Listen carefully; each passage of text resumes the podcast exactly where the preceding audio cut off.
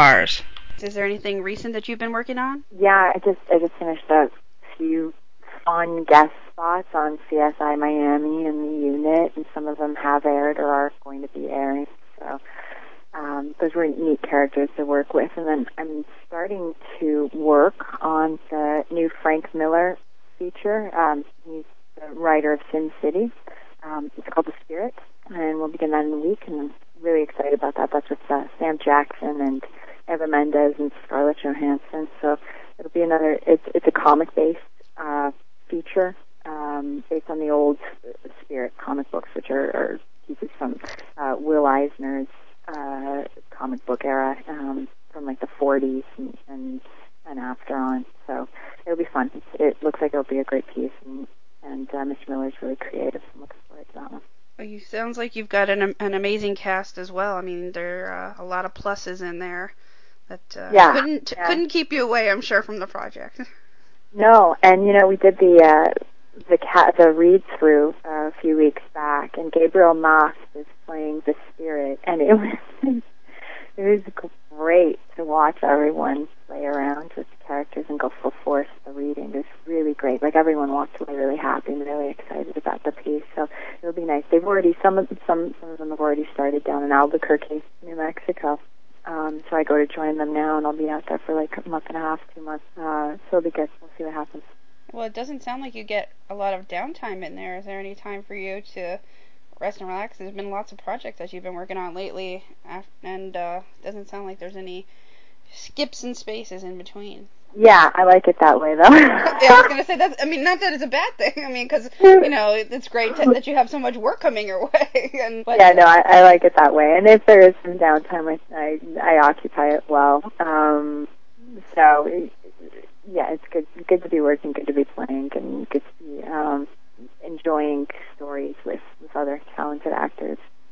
Well, you mentioned a, a couple of these guest spots, and a lot of people have actually been wanting to see you back on Heroes. It doesn't sound like that'll be happening in the near future. People got a little, got to, a little bit of, of you there, and they've been wanting to see more. And but unfortunately, it doesn't seem like there's a future in that area. I don't know. You know, I I loved that piece. I thought there was a real potential with that character, but we'll see. I don't know. She's kind of dead, kind of not dead. In one future she is, in another future she isn't. and you know, that's the kind of storyline that anything can happen with. I really liked it though. It was it was a lot of fun. I know. um I knew my my Milo Ventimiglia from another project that we did a long time ago um, when I first came to LA, and he's fantastic. He's really fun, absolutely the the professional on set. So it's nice to be able to see him again and to work with some of the other uh, cast members.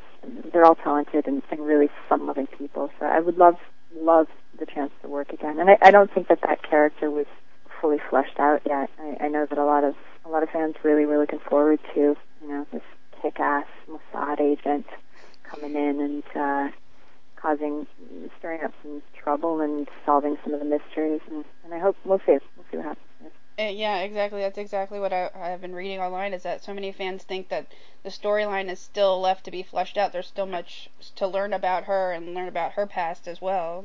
Yeah, and and also I think that I don't know. We'll see. I, I think that she she could play a strong element in in future plans and future developments for the that whole uh, Primatech and uh, storyline. So we'll see what happens. We'll have to wait till the phone call happens then. Pretty much. And it's funny, even when I was working on it, as an actor, we didn't know what was going to happen. It was all in the mind of Tim Kring, who is the creator. Um, so it's it's something like any day you could be called to just do some quick bit, and then you're gone for another month, and you come back to do another big thing. Um, but we'll see. He, he's he's got a fantastic mind, so it'd be nice to play with with that team again.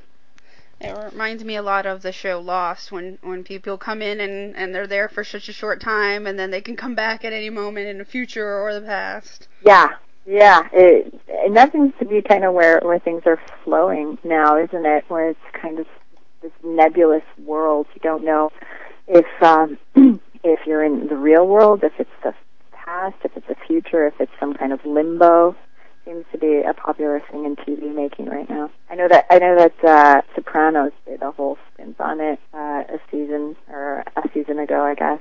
Yeah, I know the show has uh, come to a, a finale. Yeah.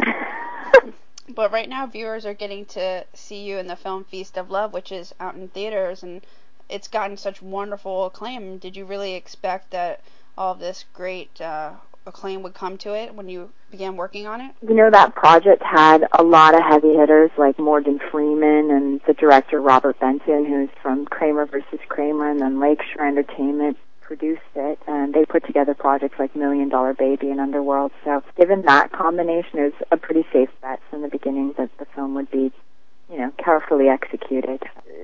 So, I'm glad that that viewers appreciate it, and uh, I, I, you kind of know when you go into something like that, where everyone is that talented and that much of a professional, that you're going into something that is going to be good and people are going to work hard at speaking of wonderful actors, you got to work a- alongside and, and opposite of Selma Blair, and how was getting to work with that talented actress? She's great. She's good fun. She's fun. I know that uh, there was a little bit of uh, brief nudity in the film, and I was wondering if there was any hesitation on your part about doing that. um, I think that there's always that initial getting accustomed to the idea of doing an intimate scene in a very unintimate setting but um, I come from a European background, so any initial fears or trepidation that I had got thrown out the window pretty quickly because I think Europeans are a lot less puritanical about the body than um, than other parts of the world. Yes, hence all those nude beaches out there. Miami has one too. Yes. You're not far from there, eh? Well, I have to say, over where I live in Fort Lauderdale, there's actually a nudist colony around here somewhere. Oh, really? yeah, there's a nudist camp around here somewhere. I have not been, but I know that there is one. I've been told. oh, right on. Well, they they should have no problems doing nude scenes for movie. right, right, they do it every day. That's, that's on film, nonetheless is not, nothing more. right, exactly. What do you think it is, though, about the film that really has hooked so many viewers? I think that it's one of those pieces that tries to inspire uh, people to love their friends, their family, and their lovers even deeper, and to um, really revel in the relationships that we have. And with that positive note, that positive message, I think pe- people are attracted to it, especially now when things are so complicated. For instance, weather-wise, uh, politically, and whatnot.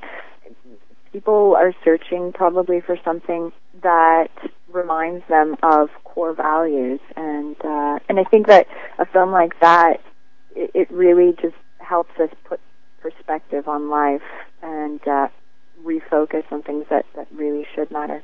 On the way to shooting this film, I had this fantastic Chilean driver that took me to the airport, and um, we were just talking the whole way, and it was great. The guy was really wise, and one of the things he said to me was, "I don't put a car wheel lock on my car. You know those those bars that sit across your wheel." Yeah, the uh, yeah the safety security locks the safety security lock. Yeah, he said I put it on my relationships with my friends and my family because I don't concentrate on guarding things. I concentrate on guarding those relationships.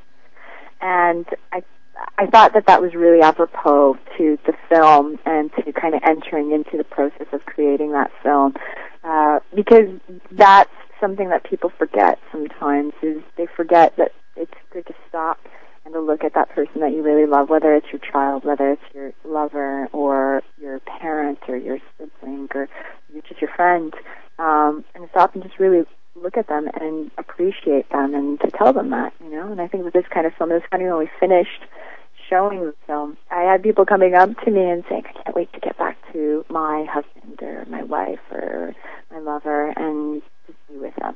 And I was like, that's great. If, if you come away with that kind of feeling from a film like this, then that's fantastic. I'm glad I was a part.